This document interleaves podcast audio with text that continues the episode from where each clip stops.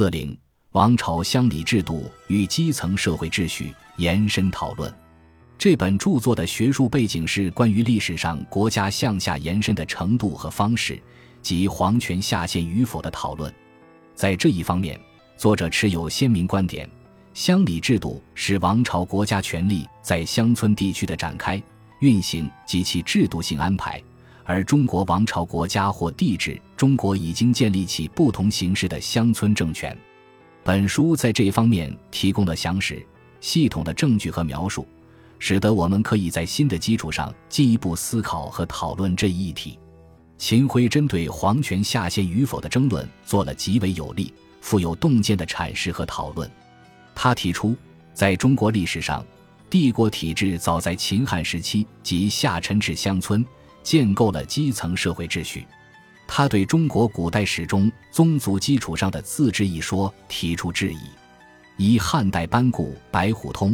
宗族概念要以有二冒号一世父系世代之宗，二是聚合为亲之族。秦晖指出，依据长沙走马楼五简记载，在自然聚落的各个丘的赋税记录中，呈现出多姓杂居的状况，没有同姓宗族聚合而居的迹象。而其他的文物资料也显示，西汉、魏晋至隋唐的基层社会没有宗族自治的迹象。秦晖考证地名学的资料发现，以族姓得名的村庄到了明清时代才大量出现。与此相对，史料中呈现的图景使乡里人员规模编制可观。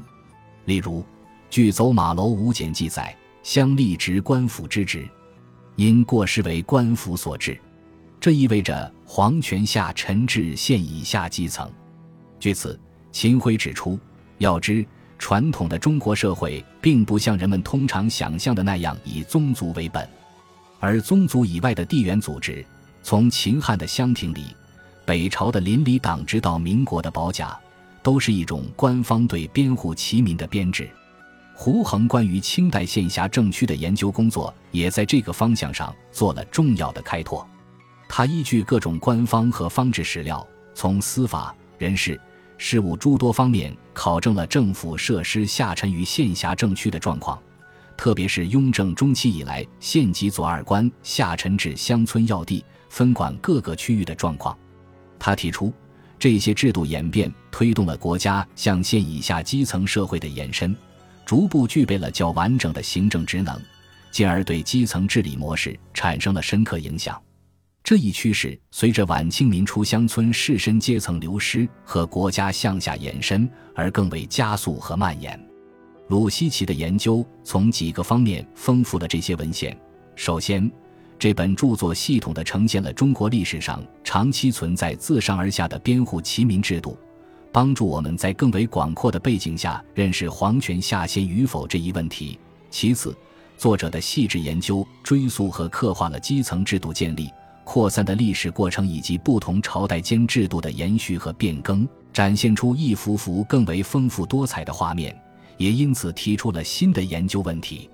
已有西方文献中关于国家建构的讨论多着眼于近代欧洲国家，这是因为近代国家模式的雏形起始于此。在这些文献中，国家建构的路径体现为权力自下而上，由分散到集中的趋势。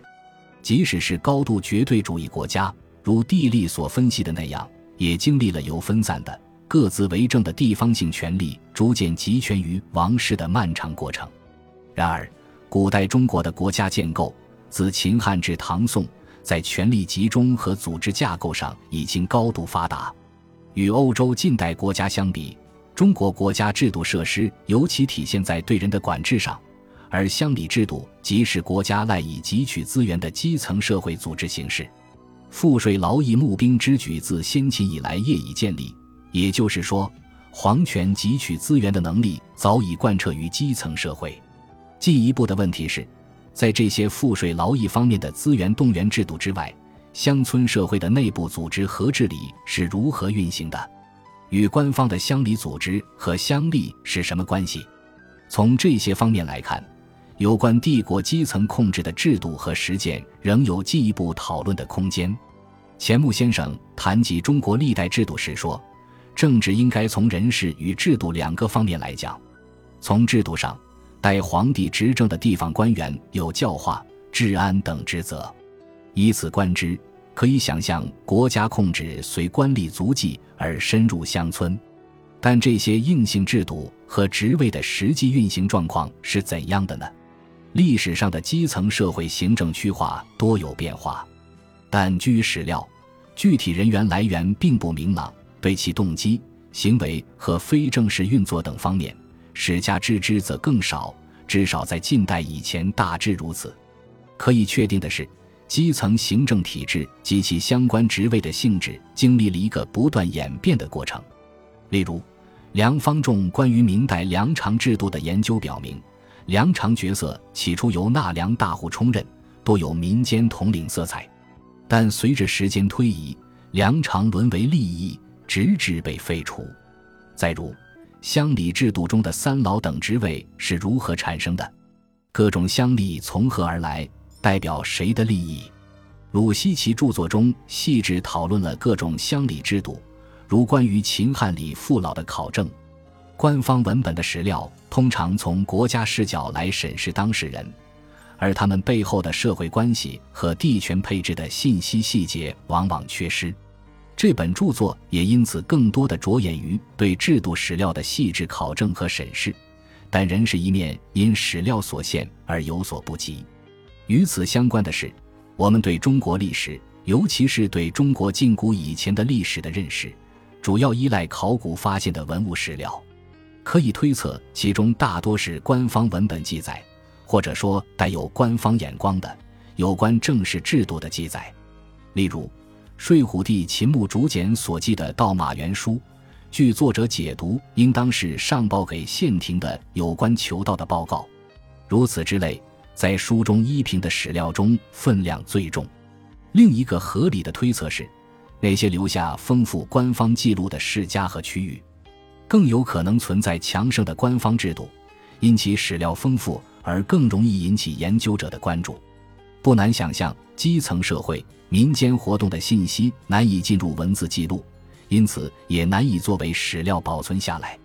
如此，当我们主要依据官方资料来认识政府行为。则可能从国家的视角更多的注意到其正式制度和行为。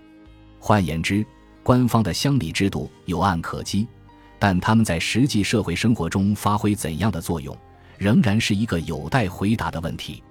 读完本书的一个印象是，鲁西奇致力于史料考证和辨识，但对史料意义、制度性质的阐释和讨论很是谨慎，未及展开。例如，隋代废相关举措。应该是乡里制度演变的一个重要关头。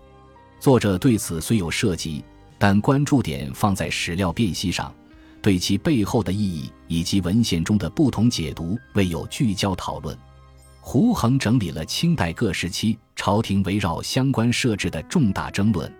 其中透露出历史上相关的角色和渊源。清代雍正皇帝令复议隋唐废弃的相关制度时，鄂尔泰持有异议，并提出。先有官员远离桑梓，可度徇私，报复朱庇也。如天赦相关，用本乡进士、举贡、升监、齐民人等，若被世居其土，非亲即故，内有恩有德，亦有怨有贤，一旦令其群居民上，予以失权，无论假公济私、施威施恩，料事所必有。两江总督端方、江苏巡抚陈启泰关于筹办地方自治局的奏折也写道。臣等以为周之驴须、比长与汉之三老、色夫，虽命自国家世书团体，然其受任自选举而来，其用人必不出本郡。早在隋代废除相关的争论中，其立主者李德林亦有同样看法。本废相关判事，为其李驴侵蚀，剖断不平。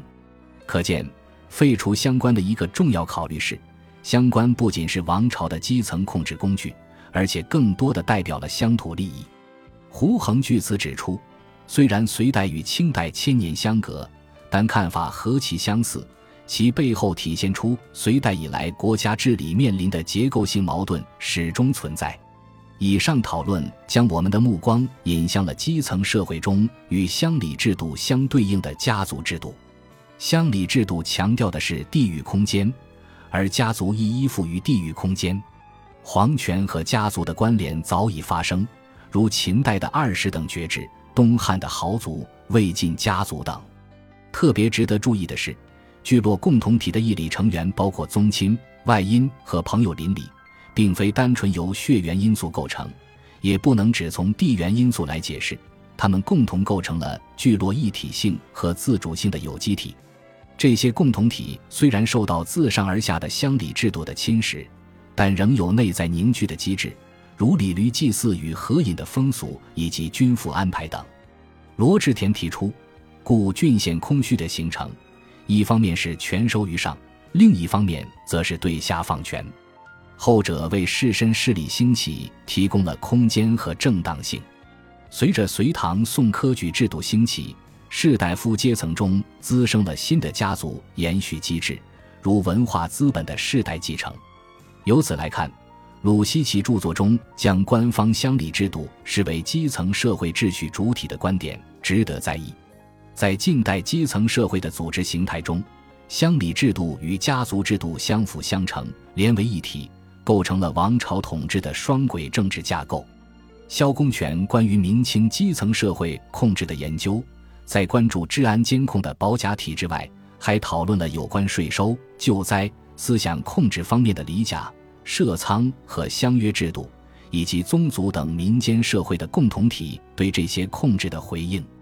他特别讨论了宗族与乡村控制，并引用19世纪学者汪士铎的话：“聚族而居，家之幸而国之不幸；小则抗梁欧官，大则谋反叛逆，皆世人重心其也。”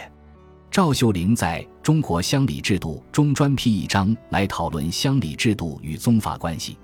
根据这些研究，是否可以做如下推测？类似的双重甚至多重的基层社会运行过程一直存在，只是到了近代，随着各类史料的丰富多样化，其细节和过程才更为清晰地呈现出来了。